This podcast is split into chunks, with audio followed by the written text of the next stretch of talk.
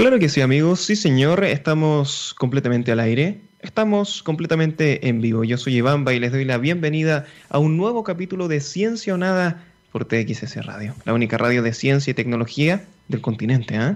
Científicamente rockero, ustedes lo saben. Amigos queridos, el martes de esta semana, el grupo farmacéutico, wow, esta es creo que la noticia de la semana, AstraZeneca, anunció una pausa en los ensayos clínicos de su vacuna para combatir a la COVID-19. Esto luego de que una persona se enfermara. Y hay que decir que es la noticia de la semana más bien por el tratamiento mediático que se le ha dado, más que por la noticia en sí misma. Hasta el momento se desconoce si la enfermedad tiene algo que ver o no con la vacuna, pero como los estándares de seguridad deben ser los más elevados posibles, porque estamos hablando de una vacuna, se ha decidido suspender la fase 3, hasta que un equipo independiente esclarezca la situación. Y ojo con eso, es un equipo independiente, no es el mismo laboratorio que se fiscaliza a sí mismo, y de hecho eso lo hacen de forma voluntaria también. En el mejor de los casos se retoman las pruebas, la fase 3, y se continúa. Y en el, peor de los casos se cancela la vacuna. Ninguna de las dos cosas ha ocurrido todavía. Algunos medios de comunicación están llevando la noticia como si esto fuese algo terrible, algo extraordinario, cuando en realidad no es ninguna.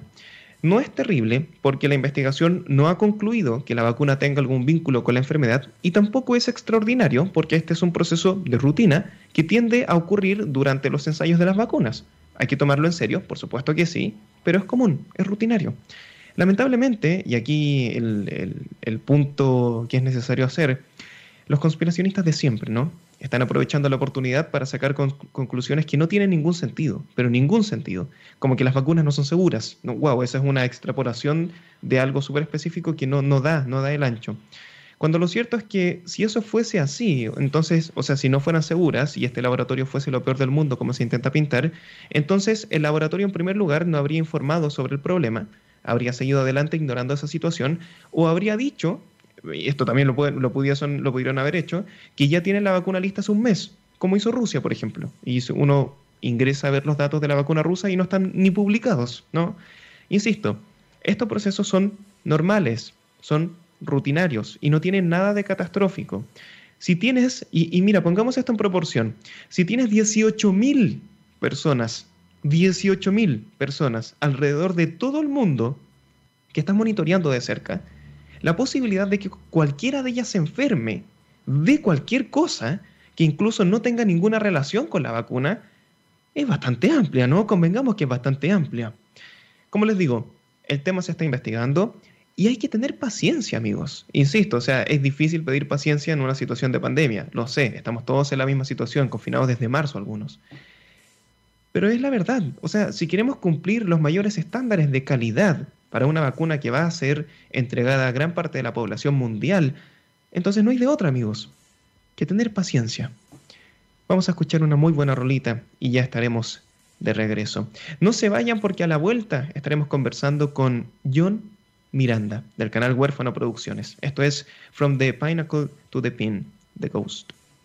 Sí, señor, sí, sí, sí, ya estamos de vuelta, amigos queridos, ya estamos de regreso en Ciencia o Nada y me encuentro ya en compañía de John Miranda, productor, guionista y comediante del canal Huérfano Producciones. Ustedes lo conocen. John, ¿cómo estás? Eh, muy bien, muy honrado de estar aquí en tu programa, ya era harto rato que quería estar acá. Eh, un saludo también a tu amigo que no me has presentado todavía, pero... en los controles la, la maneja Gabo, ahí el hombre que sabe de la música. ¿eh? Sí, es verdad eso, buen pase, sí. Muchas personas dicen, oye, la música excelente en TXS Radio. Gabo es el responsable, hay que decirlo. Sí. buena, buena. Sí, oye, no, genial, genial. Y bueno, aquí mm, e, era lo que te estaba comentando en, durante la pausa, ¿cierto? Y aquí tienen que saber, amigos, porque por, transparencia tienen que saber esto. Eh, y hoy, declaro mi completo conflicto de interés en esta conversación. Eh, y eso es porque desde antes de iniciar mi trabajo público en, en las plataformas en general, yo veía a John. Y muy pronto se convirtió en, un referente en lo, que, en lo que respecta a dar un mensaje que tenga sustancia crítica, eh, pero al mismo tiempo que sea chistoso. A mí siempre me importó mucho eso, el tema de la puesta en escena, y John creo que es uno de los mayores teóricos de eso, y lo digo súper en serio. De hecho, ayer cuando estaba preparando esta conversación, me acordé que el primer trabajo tuyo que vi fue el del tuitero ambientalista, y ese video tiene nueve años.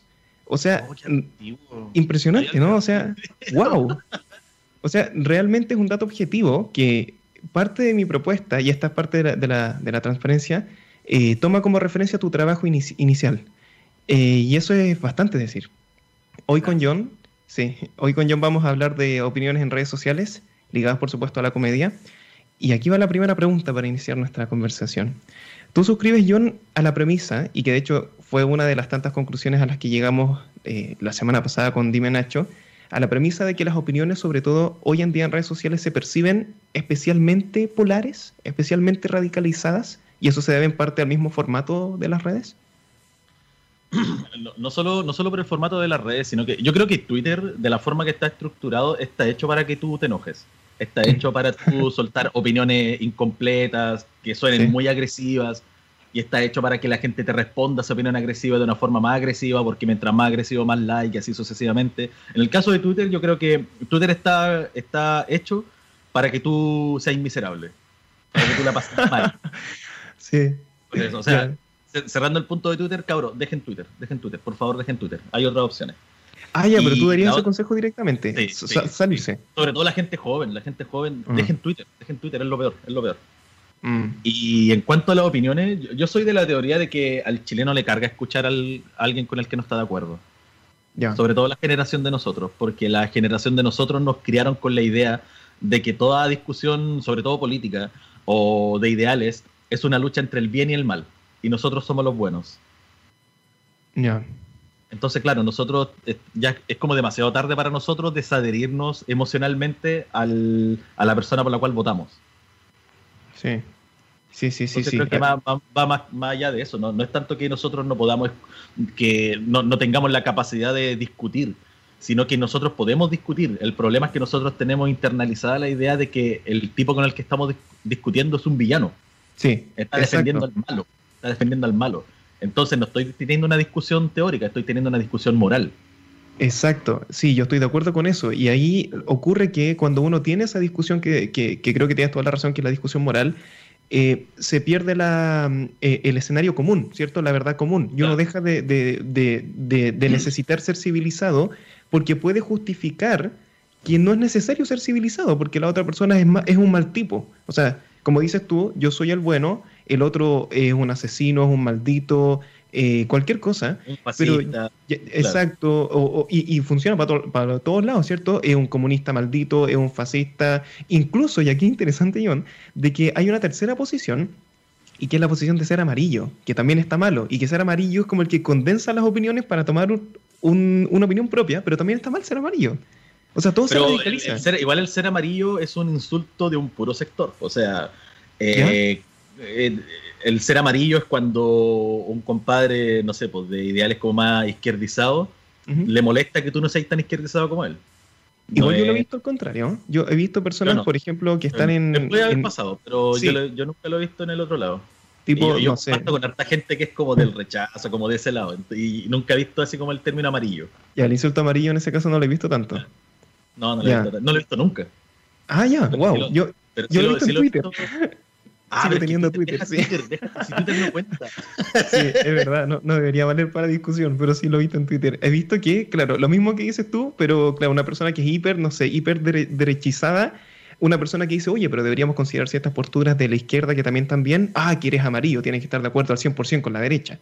Y, y eso es raro, porque uno tiene que estar, o sea, y vuelvo al punto tuyo, que es muy bueno, de que uno no puede darle una oportunidad a la visión contraria, porque qué mal, ¿no? O sea, porque si estoy de acuerdo con un punto, quizás estoy de acuerdo con la idea completa y quizás no soy tan radical de mi sector, de cualquiera sea el sector, insisto, que puede ser cualquiera.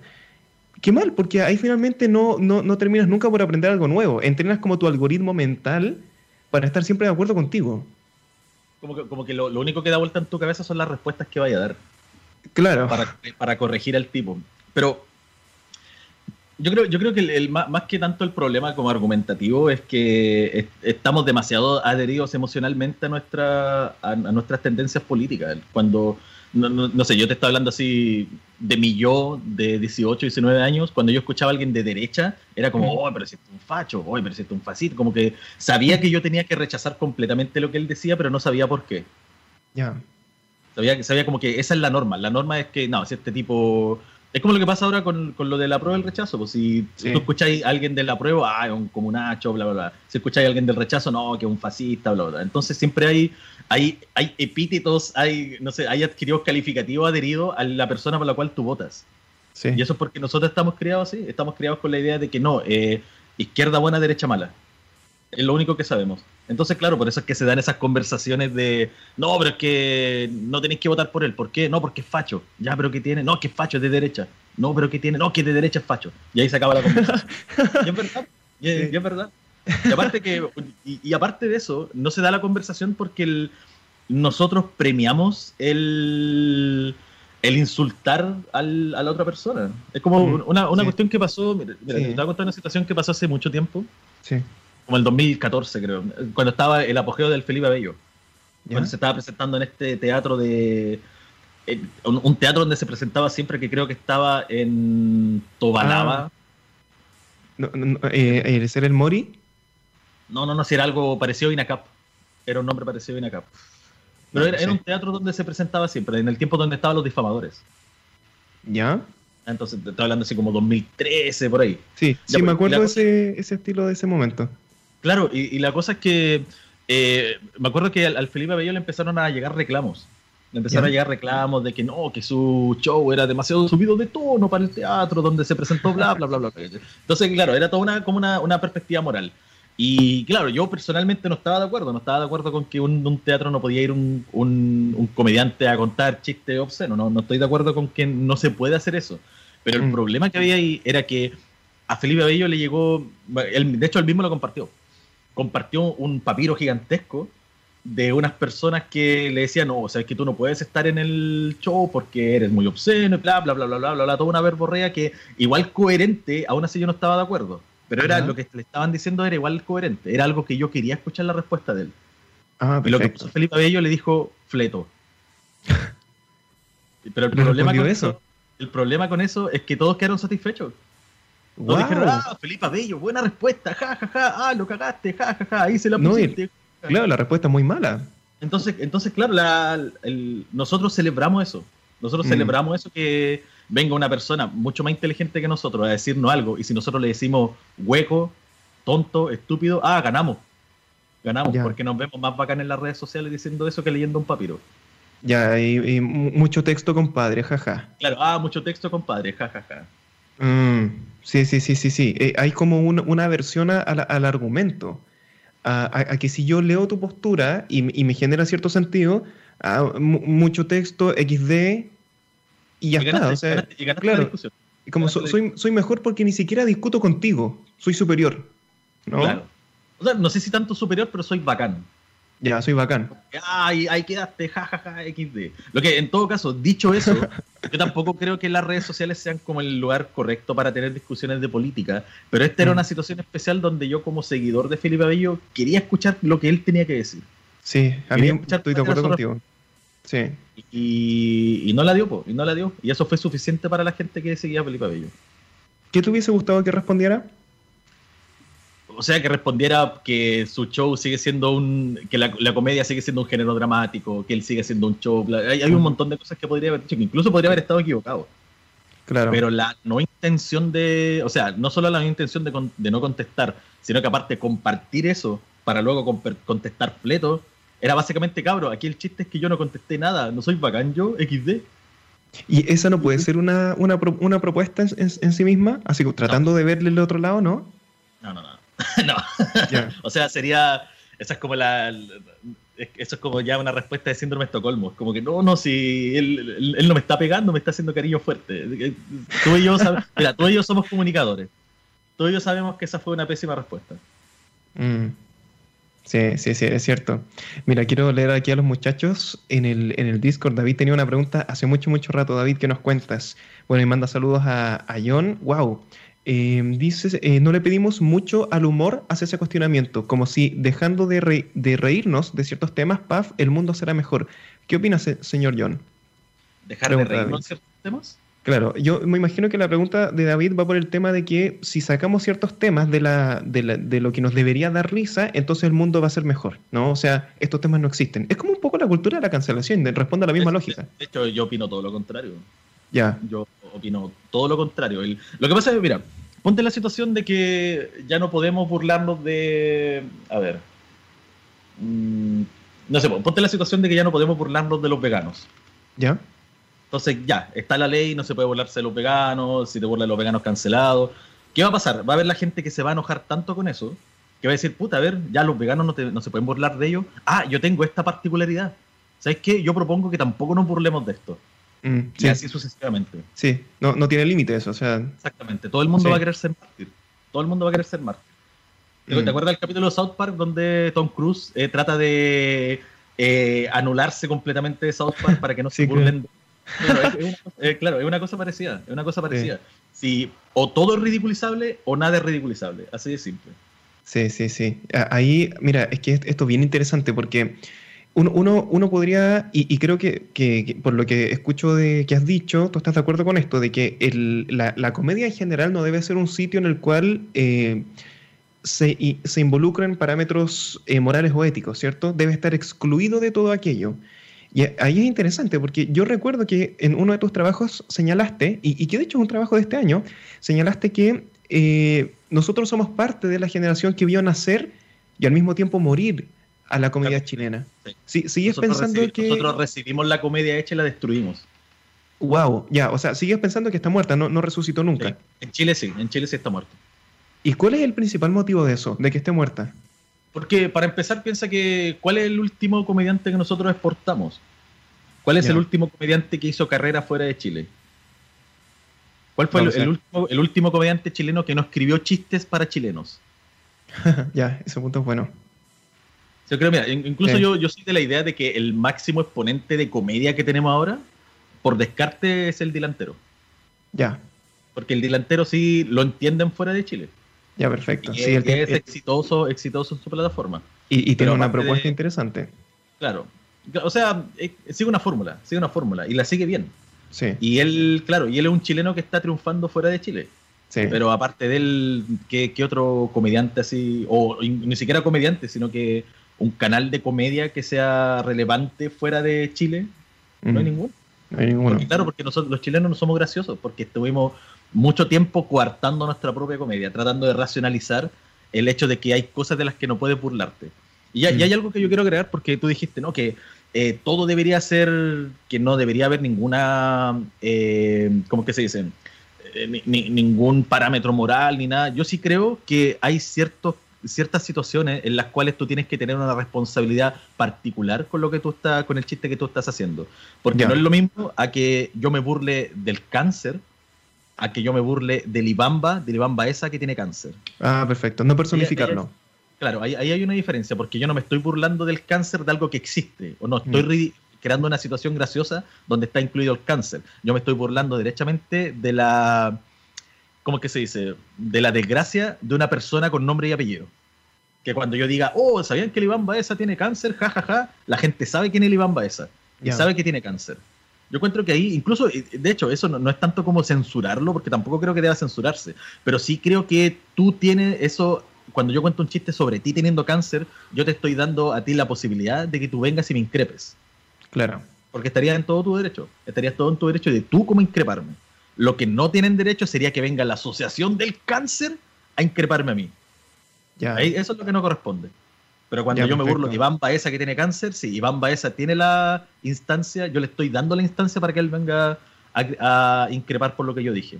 O a justificarme o cualquier sea, la, sea, sea lo que sea que tú necesites escuchar de mí para sentirte satisfecho con la idea de que yo conté un chiste sobre tu desgracia. Perfecto. Mira, Paburo tiene un punto bueno. A ver si suscribes a, este punto. Dice, uno se puede reír de todo, pero si tocas un tema sensible, la talla tiene que ser lo suficientemente buena como para que valga la pena haber tocado ese tema.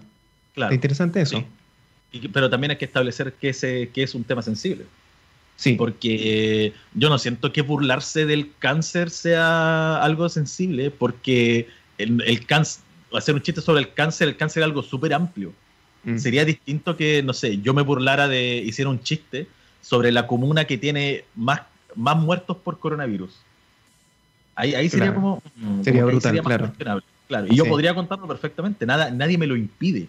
Pero lo que yo no puedo, yo no puedo después reclamar si las personas que viven ahí de las que yo me burlé vienen a decirme algo. no me pueden cancelar ni nada, pero pueden reclamar. Y pueden tener razón. Pueden presentarme un caso en el cual yo como entretenedor que quede mal, porque como chaleco mono, porque, ah, pucha, tiene razón.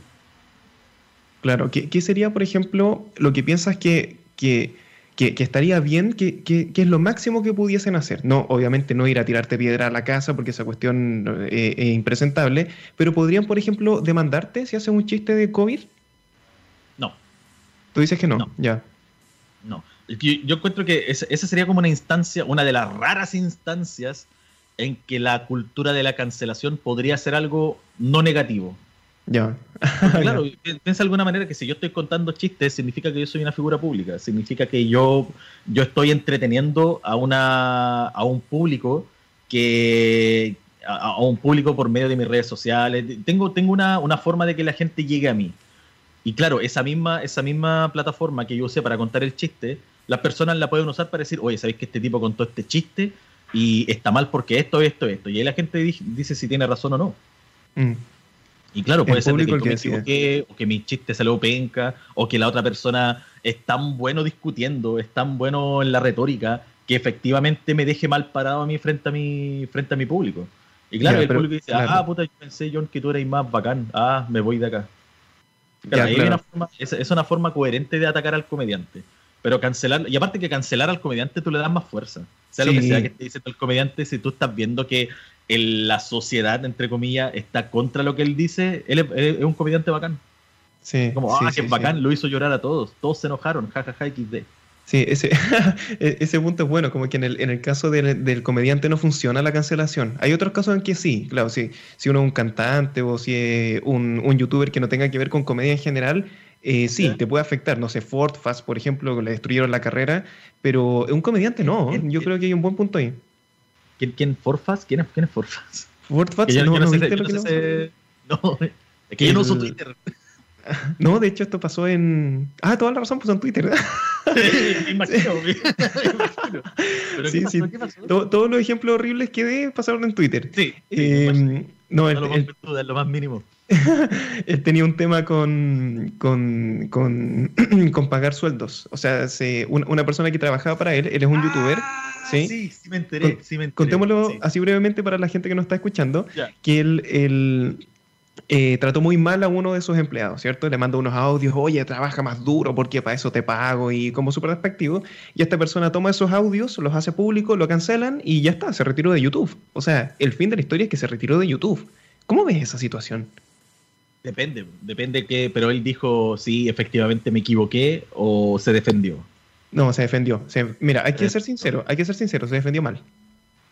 Pero ponte en esta situación. Mira, yo no tengo idea quién es el tipo ni nada, pero ponte en esta situación. Imagínate yo te contrato. No, no, imagínate tú me contratas a mí.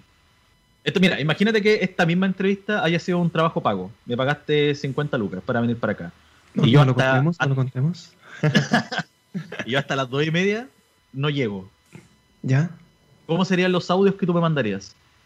Claro, oye, John, ¿hasta cuándo? Y, claro. exactamente. Entonces yo siento que un, empleador, hablándole golpeado a su empleado por WhatsApp, no es algo tan fuera de, la, de una relación normal de trabajo.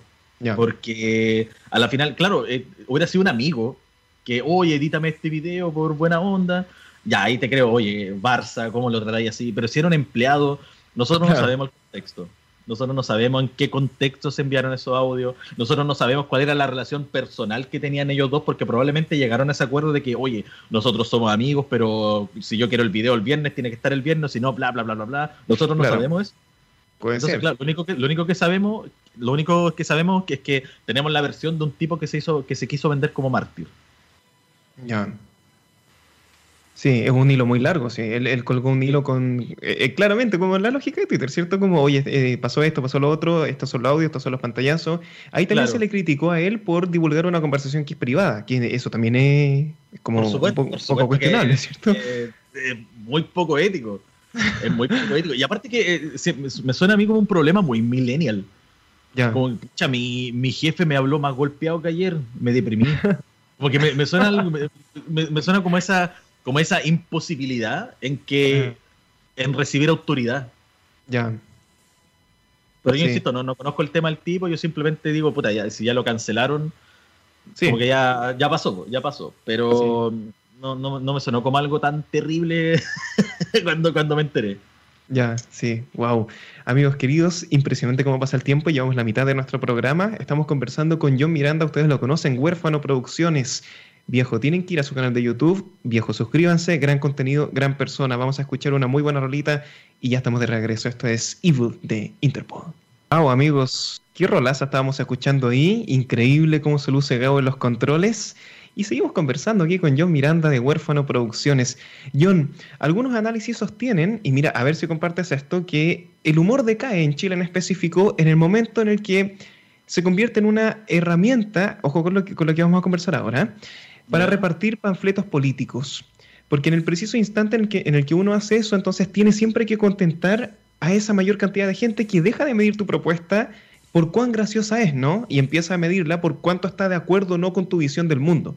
Entonces, si yo en un escenario digo, oye, compadre, eh, los políticos puro gile XD11, claro, puede que me aplaudan, eh, pero no porque eso sea chistoso, sino porque tienen que suscribir a que yo utilice un escenario para ir en contra de algo que la mayoría de la gente ve mal. ¿Cómo ves esa visión? Tiene que ver con nuestra crianza. Tiene que ver con nuestra crianza, porque nosotros no, Mira, yo soy de verdad de la teoría de que nosotros somos una generación perdida. de, verdad, los millennials somos una generación perdida. Tú sabes arreglar menos cosas de las que sabía tu papá. Totalmente, totalmente, sí. Nosotros realmente somos una generación perdida porque nos, nos criaron mal. Nos criaron mal. Entonces, claro, nosotros fuimos tan mal criados, nos criaron de una forma tan eh, arrogante, que nosotros lo único que tenemos en nuestra cabeza es política, en nuestros ideales políticos. Es la, la, forma en que nos presentamos, cómo nos vestimos, la música que escuchamos, las personas que seguimos, todo está basado en nuestra ideología política, porque es lo único que tenemos en la cabeza. Entonces, claro, estos, con estos comediantes que se suben al, escenario a decir, oiga, ¿sabían que los políticos roban? Eh, no, es, no es solo porque ellos no sean graciosos, no es, ese, no es eso lo que ellos los empuja a contar chistes malos con ideología política, es porque no tienen otra cosa en la cabeza. No pueden pensar en otra cosa. Lo único que les causa gozo es exponer su punto político frente a un montón de extraños.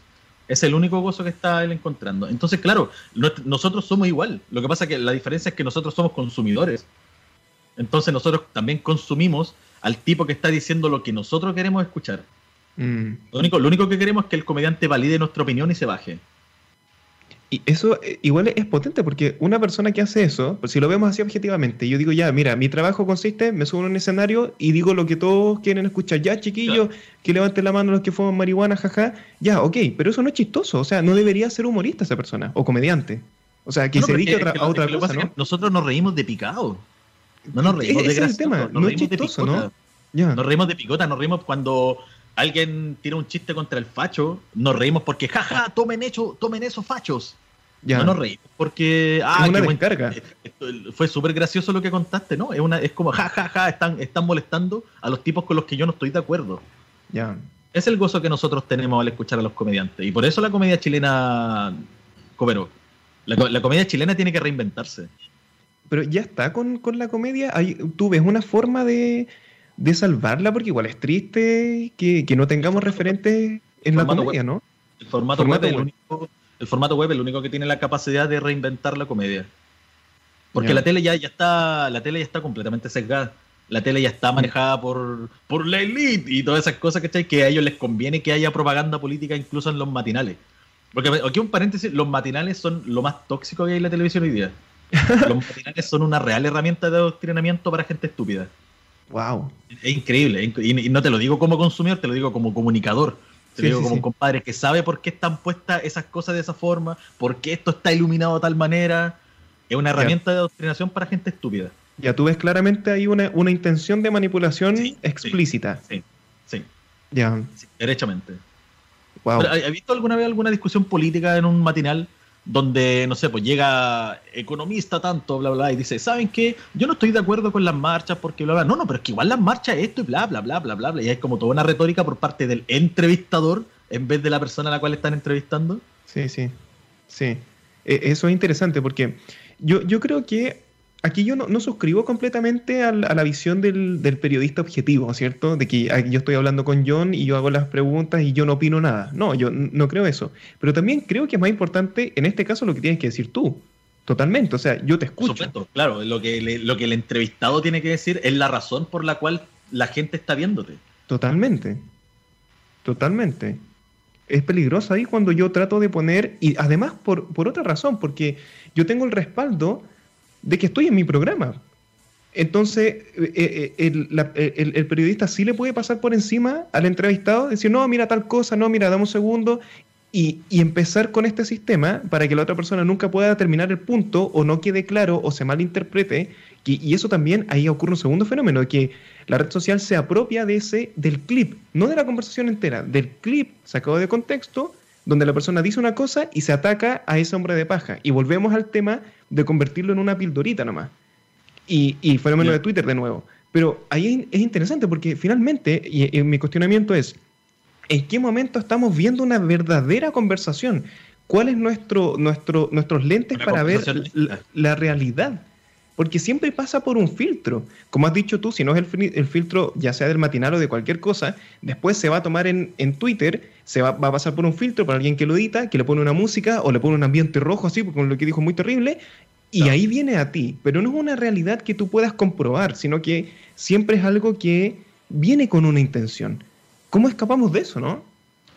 Eh, yo creo que reinventando todo lo que tiene que ver con los espacios de comunicación que tenemos en Chile, porque no, es tanto que la no, es tanto que la gente le los programas de televisión no quieran escuchar opiniones distintas, es que no les conviene. Ya. Mira, tú, tú, tú, te has fijado que todos los animadores tienen siempre una paila. Sí. Sí, y tú sabes lo que pasa cuando le, cuando el economista o el candidato, eh, lo, lo que sea, se está alargando mucho en algo que el director no está de acuerdo. ¿Sabes lo que pasa? Interrúmpelo. Ya, interrumpe, interrumpe, Aquí está el dato. Oye, este dato, mencionan esto. Ya. Y eso no pasa en formato, bueno, no pasa ahora en formato web. Claro. en todo caso, igual en, formato web hay muchos programas que son muy populares que están completamente sesgados, que también siguen en la misma rutina de los matinales de, de hablarle a estúpidos. O sea, sobre todo en Estados Unidos, programas como, no sé, tú hay un programa que se llama The John Turks, Sí. Ya, cosas así. En, formato web también están metiendo todo lo que. Todo lo malo, todo lo, todo lo malo que existe en el formato televisivo, que es el puta, ¿sabéis que eh, ya tengamos una opinión, tengamos una discusión con esta persona, pero necesito que este punto sea más fuerte que este? ¿Cómo lo hacemos? Oh. Ya, eh, mostremos más al entrevistador que al entrevistado. Eh, interrumpe, háblale de esto, sácale este tema, sácale este tweet. Wow, es potente escuchar eso porque uno siente que que pierde esa eh, como, como, como, como, esperanza de del libre discurso, ¿no? De que podamos comentar las cosas, o sea, se pierde tota-, totalmente. Mira, aquí Igor en Discord tiene un punto muy bueno que lo devuelve al humor, pero tiene todo que ver con lo que estamos hablando ahora. Dice, yo pienso el arte y el humor que no deberían tener límites porque son un reflejo de la sociedad en la que emergen. Por ejemplo, si una sociedad es racista, ese racismo se va a manifestar en su arte y en su humor y será aplaudido. Si se pone algún tipo de límite, no se evita el racismo en sí sino su expresión, el síntoma, el indicador, invisibilizando el problema real, es meter la mugre bajo la alfombra. Yo estoy de acuerdo con eso. Ya, para empezar, Occidente no es racista. Occidente no es racista. Ya, tomemos ese punto, sí, tomemos ese punto. Claro, ¿y, cuál, era, cuál era el punto que se me fue un poquito? Sí, el, punto, yo creo entender el punto de Ligor, que dice que no, no, soluciona el problema. Él pone la, el ejemplo de, un, de una ah, sociedad ficticia racista, que no soluciona el problema, ya no hablemos más de racismo. Ya. ¿No? no, pero, pero usémoslo como ejemplo. Usémoslo como ejemplo. para empezar, Occidente no es racista. Esa, esa idea de que no, que el Occidente tenemos que aprender a. No, eso, eso es falso. Eso es completamente falso. Y segundo, si yo cuento un chiste contra una raza y todo el mundo está de acuerdo con lo que yo digo sobre esa raza, el chiste no funciona. Ah, no, es transgresor. Claro, no, no, es que el chiste no funciona porque eh, tú no te vas, tú no te vas a reír de algo que es simplemente efectivo. Porque si yo digo, no sé, es lo mismo que pasa con los chistes entre comillas machistas, cuando uno dice, ah, que van a contar chistes sobre que la mina tiene que ir a hacerme un sándwich y cosas así. Si yo cuento, si yo cuento el chiste de que las minas lo único que saben es hacerme un sándwich frente a mm. gente que, que cree realmente que las minas solo sirven para eso, el chiste no funciona. Ya, ya, lo, van a ver como algo normal. Claro, causaría gracia. Porque la gracia de hacer ese tipo de chistes no es que sean machistas, es que son absurdos.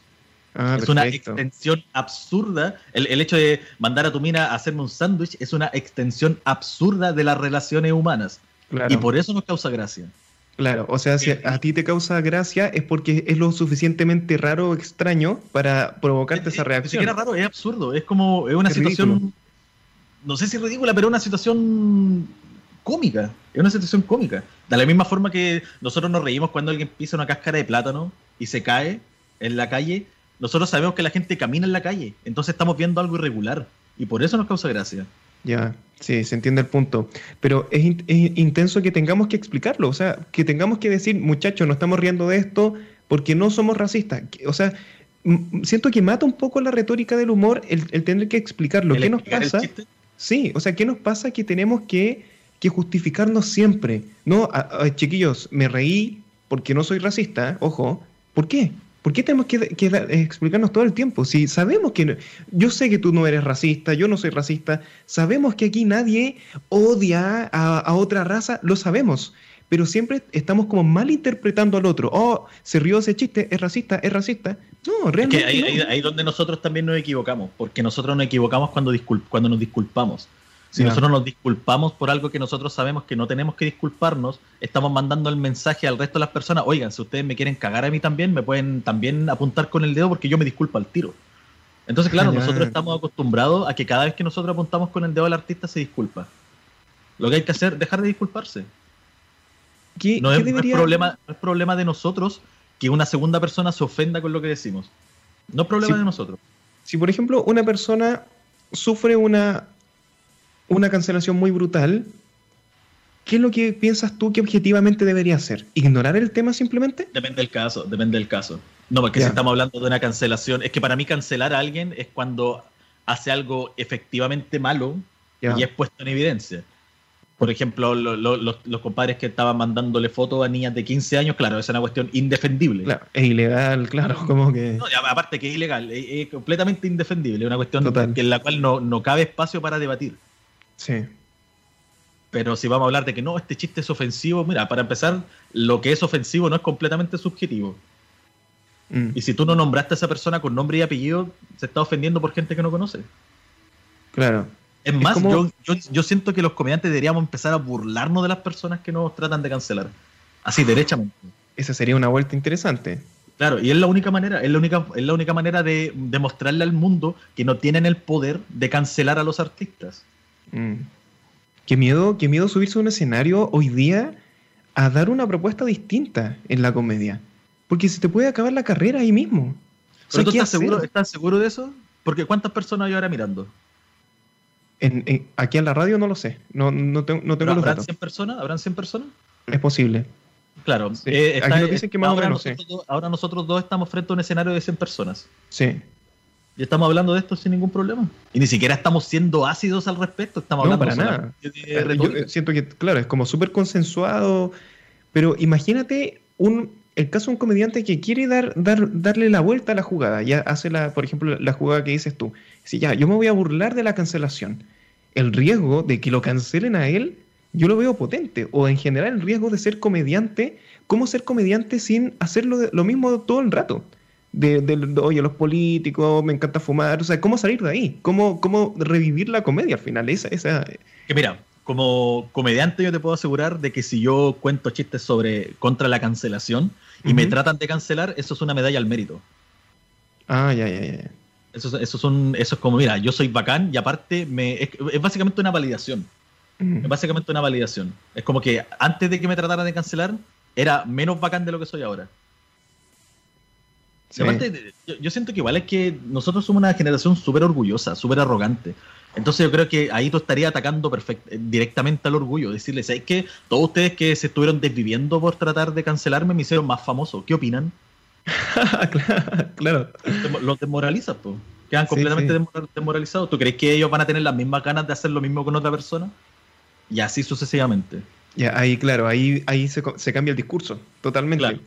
Una vez yo escuché un argumento que eh, yo lo encontré excelente porque decía que el, humor más oscuro, no me gusta usar la palabra humor negro porque siento que cada uno lo entiende como quiere, ¿cierto? Sí, sí, sí. Sí, es como ya está cualquier, cualquier cosa humor negro. Pero el humor más oscuro es, de hecho saludable porque te permite explorar esos lados más sombríos de la conciencia, ¿no? Sin una consecuencia tan real, sin un daño físico verdadero.